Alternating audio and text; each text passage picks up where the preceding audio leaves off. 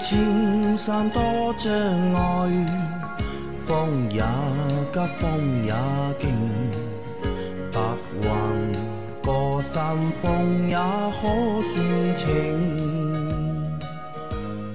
莫说水中多变幻，水也养车修车乐趣多随，开车用车没烦恼。大家好，欢迎收听老秦汽修杂谈，我是老秦。大家好，我是老秦的小工杨磊。大家好，我是阿 Q。好，那今天是大年初一啊，那我不知道就是大家是在大年初一的几点收听我们的节目啊？但我们的节目还是会在大年初一的早上六点准时更新发布，好吧？那这个等于是虎年对吧？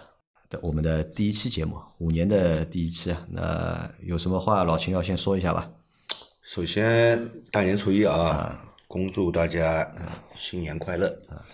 好吧，新的一年事事顺利啊，身体健康，最好还有财源广进。啊，财源广进，好的啊，那就等于我们三个人啊，集体在这个节目里面给大家拜年了啊，祝大家新年好，或者叫虎年好啊啊。阿 Q 要补充吧？没补充的了啊没，开开心心过每一天就行了啊。开开心心过啊，对吧阿 Q 最实惠了，开开心心过每一天就可以了。啊，可以啊，那我们来把去年啊，把去年牛年剩下来的那些问题啊，我们来把它回答完啊。第一个问题是，三位老师好，我的车是快两年的雷凌，跑了一万公里，最近零下五六度的天气，开着暖风在路上等红灯，就感觉车子明显的震动，方向盘感知明显，怠速转速一辆一千二，如果关了暖风，车子就不抖，怠速八百转。我想问一下，车子震动算问题吗？还是因为 1.2T 的发动机功率太小的正常情况？上个冬天印象里开暖风等红灯，方向盘没有这么明显的抖动。希望三位老师解惑，谢谢。这个呢，首先你要去观察一下这个 AC 这个按键是不是那个灯已经点亮了。嗯啊，AC 按键灯点亮呢，你的压缩机在工作，嗯对吧？那么会会会也许会有一些震动啊，呃，因为或这种者是怠速升高啊，这种情况一般在夏天还蛮多的，对吧？对在等红灯的时候，车停着怠速，对吧？空调打着，然后车会震动啊。但他回答了嘛，他说那个 AC 开关啊，嗯呃，没有打开 AC 开关如果没打开的话呢，这个车肯定是有问题的啊，对，啊，肯定是有问题的。那么你开了暖风以后，这个怠速就升到一升到这个一千两百转的时候，那就变成是一个高怠速状态了嘛，对吧？那肯定是不对的。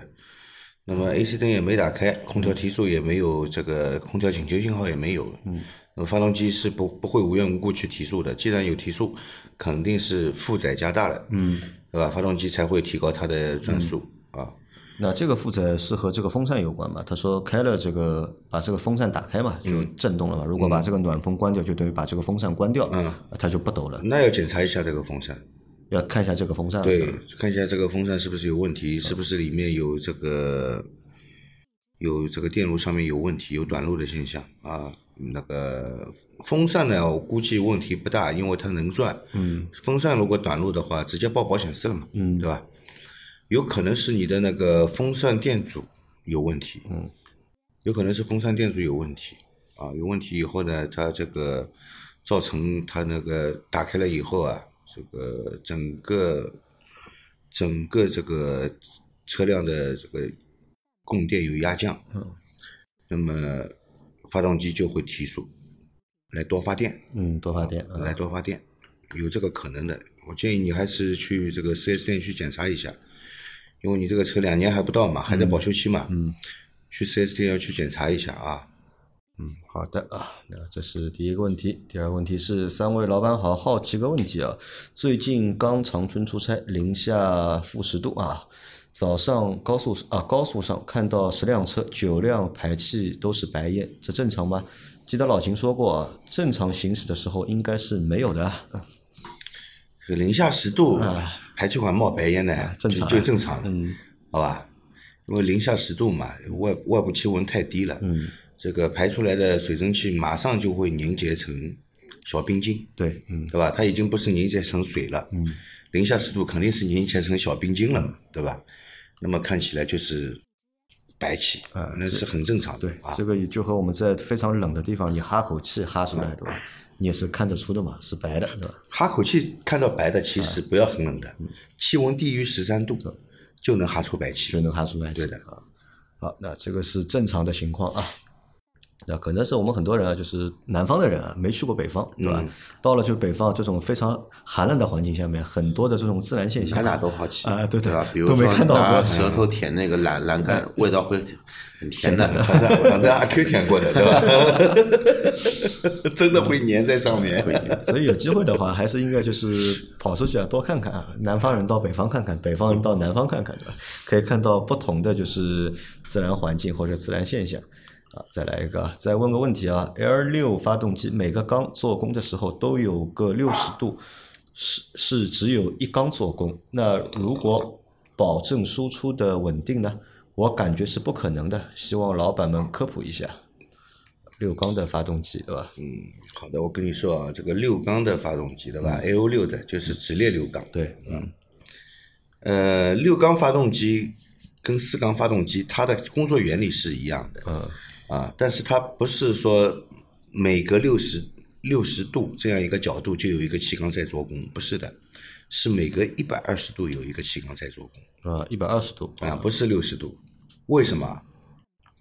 四冲程四缸发动机，嗯，那么为什么叫四冲程？就是这个活塞上下往复四次，对吧？也就是说曲轴做转两圈，嗯，它其中有一百八十度是做工的，做工一次啊，它有一百八十度是做工的，那么剩下来的呢，它都不做工，啊，它剩下来它都不做工。那么如果是四缸发动机呢，它每它每一百八十度做一次工，它每一百八十度做一次工。那么这个六缸发动机呢，是每一百二十度做一次工。啊，那么其实四缸发动机呢，这个从平衡角度来说，它这个叫一级平衡一级平衡啊。八缸发动机也叫一级平衡，那么六缸发动机呢，其实是叫二级平衡。但事实上呢，六缸发动机的确要比四缸发动机要稳。为什么知道吧？为什么？发动机缸越多越稳。缸越多越稳对，发动机缸越多越稳。就是每个活塞它做工可以少做一点，嗯，不不不是做工少做一点换句话说呢，就是说一二三四五六六个活塞，它每个活塞做工的话呢，它互相不会有干扰，不会有干扰的话呢，就会更加稳。然后特别像这种 L 六的话呢，每一百二十度，对吧？你想一缸一百二十度刚刚过去，二缸刚刚准备好点点点，二缸准备好点火，然后这这个比喻肯定不是很恰当，因为它点火的话一般是一三二五三六啊，应该是一般是这样的吧？呃，一五三四一五一五三四六二吧。啊，对，一五三四六二，这这这么来的，就等于说的话呢，它一缸点完火了，然后的话呢，五缸，呃，一缸完成了做工，五缸已经开始点火了。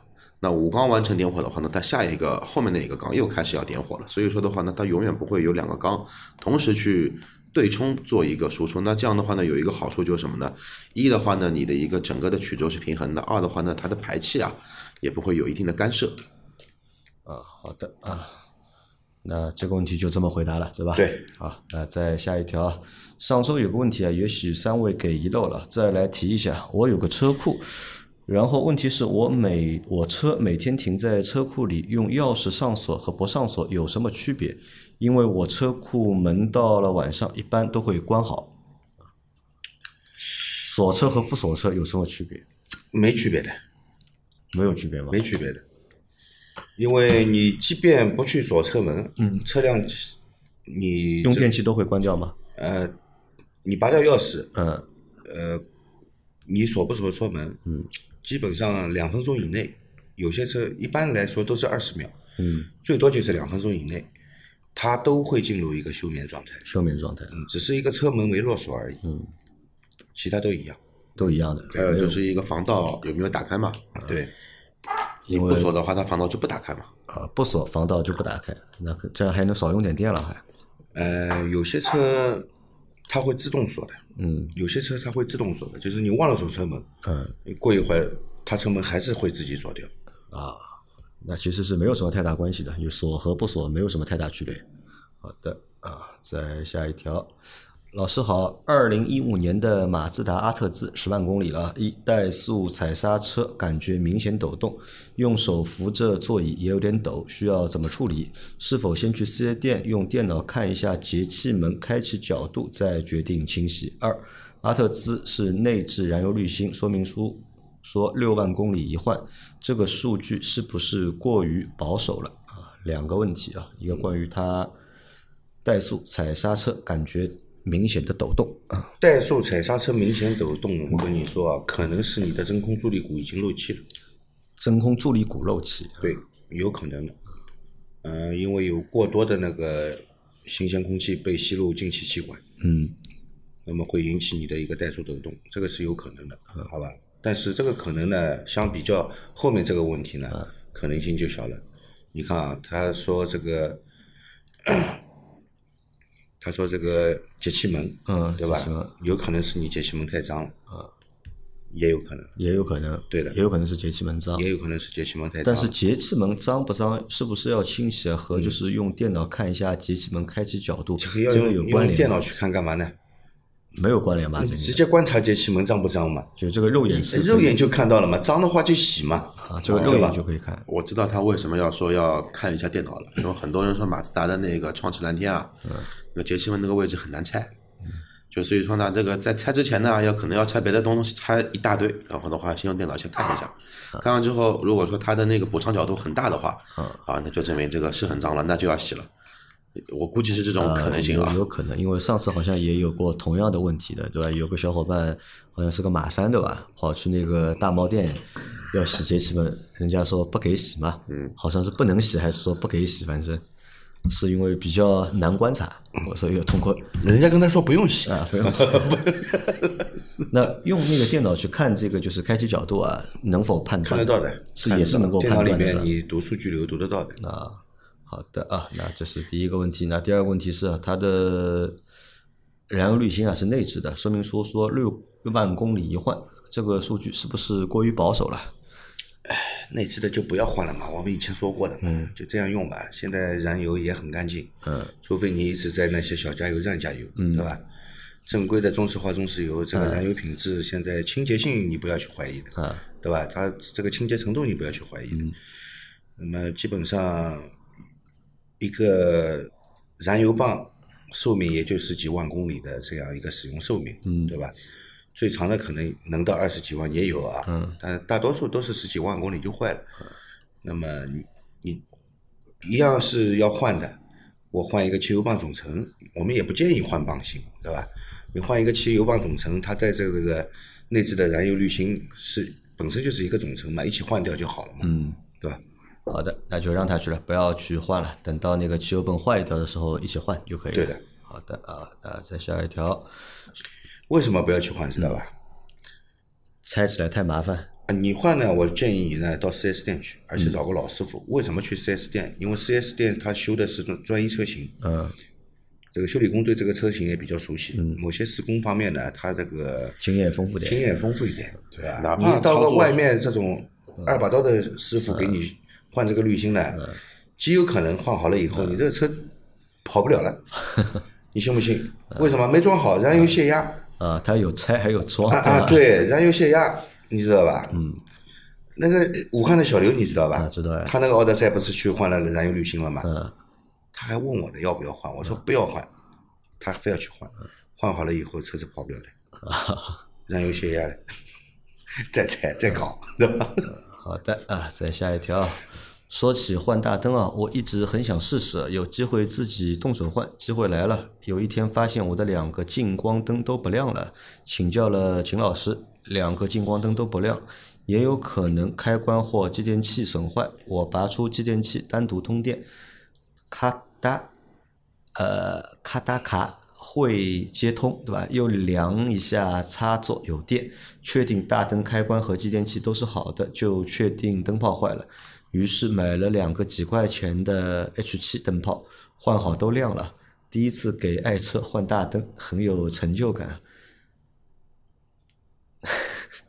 此条评论可以不播出，免得影响秦老板生意。啊，这个不会影响的，好吧？呃，听我们的节目的听众小伙伴们，如果自己都听了我们的节目，都自己能动手修车的话呢，那我就会变得很欣慰啊，很欣慰啊我我我我会感觉到非常的欣慰，对吧？因为车太多了，修不完的，修不完对吧？啊，然后光线哥的话，动手能力啊，的确有点强。呃，光线哥动手能力很强的，但是有一点啊，我跟你说一下，这个几块钱的 H 七的灯泡最好不要用。因为寿命很短，对吧？一是寿命短，二是它有可能这个本身就是质量不怎么好，它为了要提高一个亮度啊，它会加大瓦数，嗯。但是你不知道，嗯。啊，上去以后有可能会把你的那个灯泡的插座啊，嗯，会烧融化掉，烧坏掉啊，啊，烧坏掉以后你就烦了，你这个灯泡的座你怎么办？对吧？你是换大灯总成，还是换这个插座？插座要去买，我跟你说也能买到，嗯。但是买到的基本上都是副厂的东西，质量也不好，用一段时间又烧了，用一段时间又烧了，很烦的，啊，所以说灯泡呢，其实很简单，你这个普通的灯泡也不贵，对吧？你也不要买几块钱的，比方说你去买那个欧司朗的、飞利浦的，这是最常见的。嗯，还有一个品牌叫吉翼的，吉翼嗯都是汽车上面用的灯泡啊。这个质量呢是有保证的，功率呢它不会说是一个非标功率，它都是五十五瓦的一个标准功率啊，不会把你的插头给烧坏的。啊，其实也没贵多少，对吧？好差不了多少钱。好，再下一条，嗯，秦师傅啊，听了你之前三百四十八期车辆的中央控制模块，了解的汽车的线路真是个复杂的东西啊。突然有个好奇的想法，如果车辆出问题了，比如说故障灯亮了，用电脑读出来，然后把这些汽车的设计师找来，让他们看着故障码，能马上说出哪里坏了吗？需要如何如何具体的修理吗？呃，你叫厂家工程师来，要看你叫哪个工程师，嗯，对吧？对的，你如果说司是有车子有问题，你去找了一个对吧设计外观的工程师过来，那就对牛弹琴了，就对吧？你要找什么呢？你要找那个，比如说你是那个这种车身，因为车子的话工程师分很多啊，嗯，这种车身模块的话有车身模块的那个总工程师，然后发动机有发动机的，内饰有内饰的，甚至于说。现在已经可以细分到什么呢？可以细分到，你就光一个底盘，对吧？然后那个底盘的话，它有个总工程师，里面还分很多的小项，分减震器的、传动轴的等等很多很多很多，对吧？所以说还是要找一个，如果你本事很大，能找一个那个这辆车的总设计师或者总工程师出来，那估计啊，他也是懂的。我觉得也难，对？但是这个东西太复杂，东西太多啊。那我觉得可能啊，就是你找一个厂里的老师傅啊，修这个车型修了十几年了，对吧？可能他一看这个故障码，他基本上心里能知道啊是什么哪里出了问题。修车呢，你找这个设计的这个车的工程师没用，嗯，没用，你要找维修工程师，维修的工程师，对，要么找一个维修技师，啊，他的经验相对来说呢就比较丰富，嗯，比较丰富。那么你像四 S 店，如果碰到一些问题，这个没办法就是去排查出故障原因的话，他们也会跟主机厂联系的，呃，甚至于主机厂也会派工程师来，啊，协助他们一起找出问题来解决这个问题，也会的。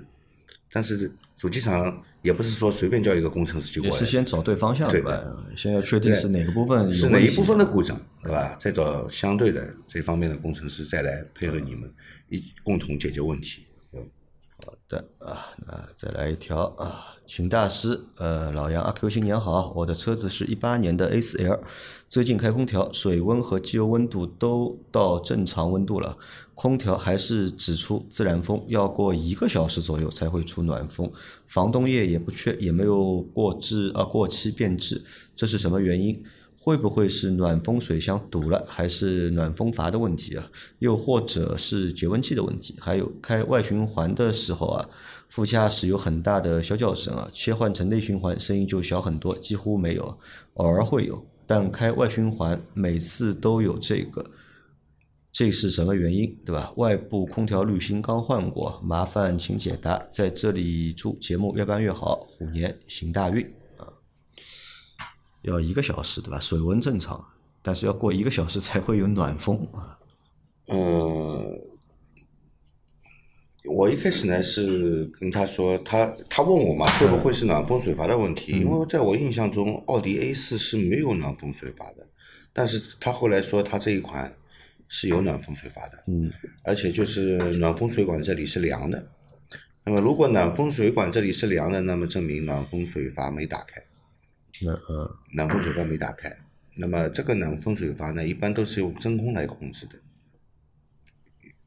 用真空来控制的，也就是说，平时我不用暖风的时候，它是关闭的，嗯，断开的。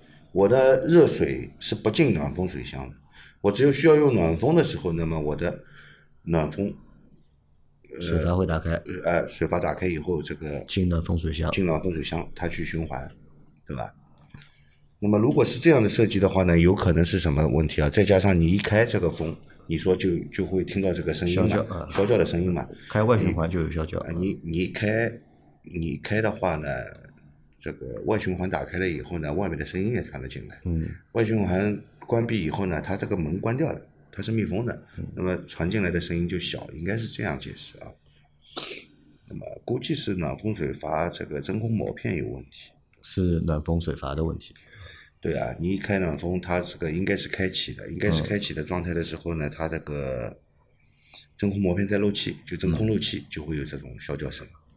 节温器应该不会有问题，因为它水温是正常的不会的，，节温器不会有问题的，节温器有问题，它水温老早就高了。因为它水温是正常，那只能是这个暖风水阀有问题的概率会高一点。奥迪 A 四一八年的奥迪 A 四，这个节温已经是三代 EA 八八八发动机了嘛？它这个节温器是电子节温器，它这个节温器是靠电机来驱动的。那就是看、如果它这个节温器有问题，会有故障灯，故障灯会亮的，能读到故障码的。啊，好的啊，那就是暖风水阀的问题了，对吧？然后，那那个外循环的那个声音啊，外循环的声音响，对吧？也会和这个暖风水阀有有关系。我觉得，如果是真空控制的话，啊，如果是真空控制的话，那可能是真空漏气造成的。真空漏气。对的。好的啊，那再下一条啊，秦大师啊，今天我热车时打开机油盖，闻到一股汽油味道，检查机油尺刻度没有变化，这种现象正常吗？别克老英朗十点五万公里，坐标大连，打开机油盖，闻到一股汽油味，呃，就看它是短途行驶还是长途行驶。长途行驶的，对吧？如果是短途行驶的话，这个温度这么低，嗯，对吧？没烧干净，没烧干净，对吧？那么有味道是正常的。有味道是正常的啊。如果你已经行驶个二三十公里了，嗯，依然有味道，那就不太正常那就不正常了。啊，那就不太正常。那他检查了嘛？机油刻度值没有变化，机油刻度值没变化嘛，只只能说这个进入量还不够，进入曲轴箱的那个汽油还不多，嗯，但是味道你能闻到，嗯它量不大，对吧？那他下次的话，你建议他怎么检查呢？开时间长一点，呃，所以，所以我我不知道他是短途行驶还是长途行驶嘛，对吧？他如果行驶的时间长，依然有味道的话，那就是有问题了，那真的是有问题了，对吧？那就再试一下，开的时间长一点，对吧？然后再去打开这个机油盖，闻一下有没有汽油的味道。对，因为大连嘛，也在北方嘛，温度也低的嘛。如果你只行驶个两三公里的话，三四公里的话，有汽油味正常。那如果汽油味，他开个二三十公里还有汽油味的话，那这个问题该怎么解决？嗯，那证明这个这个也不是什么小问题了，已经是，肯定是什么呢？肯定是活塞环对吧？肯定是缸壁的跟那个活塞环之间的间隙过大了嘛。别克老英朗，我想一想，老英朗，老英朗是多点电喷的，一点六、一点？八、一点六 T 点都电喷的，是都是多点电喷。它也不是，它也没有高压共轨，不存在高压油泵的问题。那就只有是有没有废气阀？废气阀啊，它的废气阀呢是，一般它的废气阀如果出现问题的话，它会有异响的，声音很响的，会叫的，会叫的啊。这个要么废气阀，要么就是活塞环磨损，造成过多的那个可燃气体窜入这个曲轴箱。嗯，只有这两种两种可能。只有这两种可能。对啊，好的啊，那我们再来回答这一期的最后一个问题啊，请问宝马 X 五是二点零的好开还是三点零的好开？据说二点零的调教比较针对室内驾驶高速，上肯定三点零动力更足啊，但市区为主的话，是不是二点零的条件更加跟脚，更加的不那么突兀？呃，我跟你说啊，这个发动机这个东西肯定是排量越大越好，嗯，对吧？只要你能承受油耗，嗯，只要你能承受油耗，以及买这个交强险的时候，不是还要买一个那个车船税的，车船税嘛？三点零跟二点零两回事啊，对吧？三点零车船税的价格要翻二点零的翻倍的有，嗯，对吧？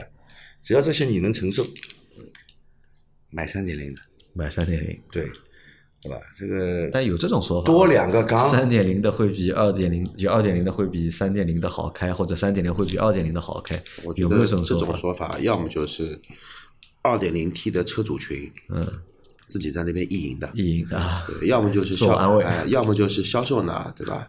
目前只有二点 T 的现车，就让你买这个现车，对吧？现结钱，对吧？这个年底呃多拿一台车的佣金也还是不错的，我觉得只有这种可能性在，这个就。怎么说呢？就就是我也不去做比喻了吧，因为这种东西，我觉得大家只要有正常的思维能力去考虑这个问题的话，不用去考虑啊，什么二点零 T 的跟脚不跟脚，三点零 T 的会感觉很突兀，不可能的，可能就我没有这种讲法。三点零的发动机跟二点零的发动机，对吧？一个六缸，一个四缸，你油门踩下去线性完全不同，肯定是三点零的踩下去更有线性。这个你凭什么说二点零的更跟脚呢？我就不相信这个三点零的发动发动机它不线性不跟脚。就是要突兀的话，可能二点零反而会比三点零的更突兀。对啊，你涡轮一下子介入了，啪一下子涡轮打开了，动力上来了，你说这个跟脚在哪里呢？而且再换句话说，同样作为美产的那个 GLE 和那个 A X 五的话，那这两个车我记得没错的话，在北美都是都是三点零 T 的，嗯，没有二点零 T 这个排量的。因为二点 T 这排量的话呢，其实很多的车型进入国内，它都是中国的特供版嘛，嗯，所以说你说这个，哎呀，别去。自自欺欺人了吧？就是说，真的说是预算还是差一些的，那可能说你等个，也不是说那个买得起买买买不起吧。我认为买个一百万或者说八九十万的车吧，你买就买到这个车的一个精髓，呃，对吧？你别去花了一个八十万也花了，大价格不差那十万块钱，对吧？对吧？一定要去省了这十万块钱，哎，觉得这个三点零怎么样怎么样不好，呃没想法的。而且负责的跟你说，三点零 T 的那个 X 五跟二点零 T 的 X 五，实际你的开的油耗，如果你路如果你的那个开车的一个路况比较好的话，都是走那个城区道路的话，这个车油耗不会差很多的，油耗也不会差个一升油两升油，打打到顶了。啊，因为今天下午还有个小伙伴来问我这个车的事情，因为大家都知道这个车叉五 L 嘛，对吧？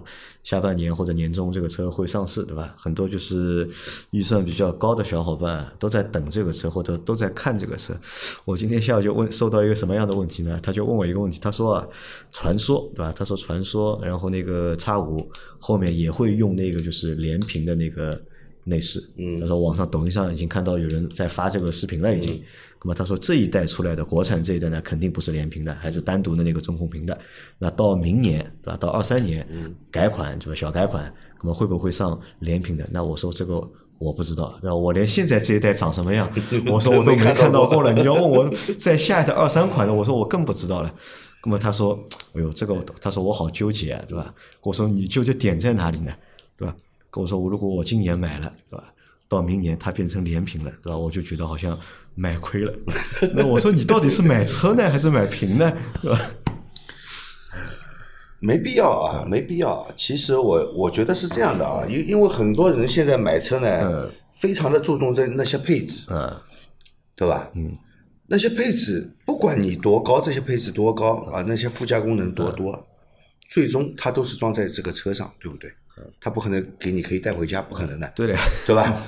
那么你你买个车是开啊，对吧不是买个屏嘛，对吧？你你很多配置，其实你真正在行驶的时候，你不一定用得到的。你只是在买车的时候，你会去研究这个事情，会讲究这个事情。我我我要有，但是以后你真的用得到吗？经常用吗？很多功能其实是用不到的，也不会经常用。然后嘛，又开开始和我讨论这个到底是买二点零 T 的还是买三点零 T 的？那我说嘛，你预算够对吧？这种车肯定买三点零 T。对的呀，那么他又说了，哎，我也想买三点零 T，他说毕竟是这个以后啊，就都是电车了嘛，对吧？最后享受一下这个大排量。但是呢，他说我又从来不出去，对吧？只是在室内上下班开，对吧？家到公司十公里都没有，对吧？我又觉得呢，买个三点零 T 的，好像有点点 不合适。后来我说你这样吧，我说你这样，你你去看一下奔驰吧，我觉得奔驰现在就有联屏的，我说买个奔驰的。其实这个呢就是什么呢？这个呢就是很典型的一个中国的老百姓选车的一个特点，对吧？你哪怕这个车是只要是个叉五，你他妈哪哪怕出个一点五 T 的，我跟你说，照样照样有人去买单。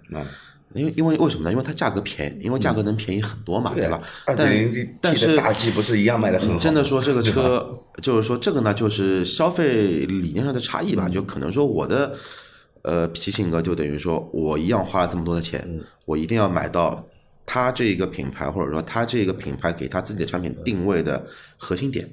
如果我不去买它这个核心点，我去买它更更有意义吗？没意义啊！就是可能说我买个比它更低阶的一个产品，要功率有功率，要配置比它配置还要高，要动力比它动力还要强。那为什么我不去买它呢？我要去买一个更高阶的呢？我不是就是因因为这一个一品牌的精髓，一二二这个好好面子嘛，对吧？但你让我去开一个一点五 T 的奔驰 S 级，我真的是开不出去啊！我 就就就自己心心里面也没底的呀，对吧？或者我觉得还有一种可能是什么？我本来我认为啊，就是买车的用户到买到这种车级别了，理论上应该不会去谈什么就是性价比的，嗯，对吧？那到这种级别应该不太我跟跟你说一样的，这个可能是你比较主观。在我从业一线十年的这个经验里面，对吧？因为毕竟也是，哎，基本上都是高端品品牌，对吧？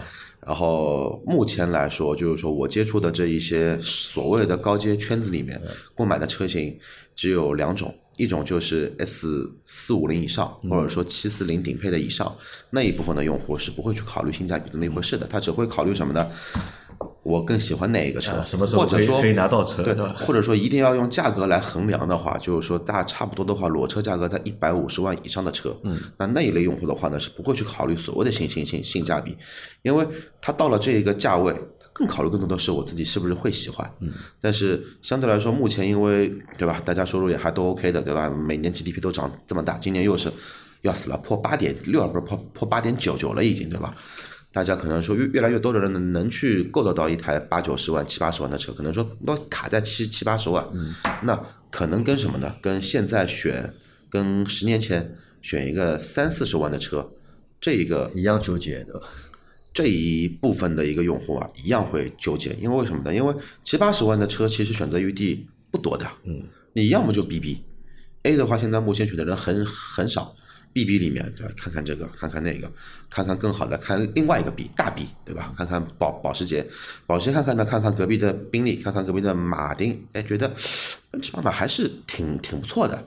因为毕竟还是就是说预算在预算在这里嘛，那这也就是为什么现在这么多的品品牌会什么呢？会去针对中国市场做一台特供车，二点五 T 的 G L E 四五零，对吧？二点五 T 的 S 四百 S 四五零，二点零 T 的 X 五 X 六，你要在海外市场被别人给唾弃的啊！你一百你这个级别的车型。D 级车或者说豪华中大型 SUV，还搞个你四缸上一个发动机啊四缸的，对吧？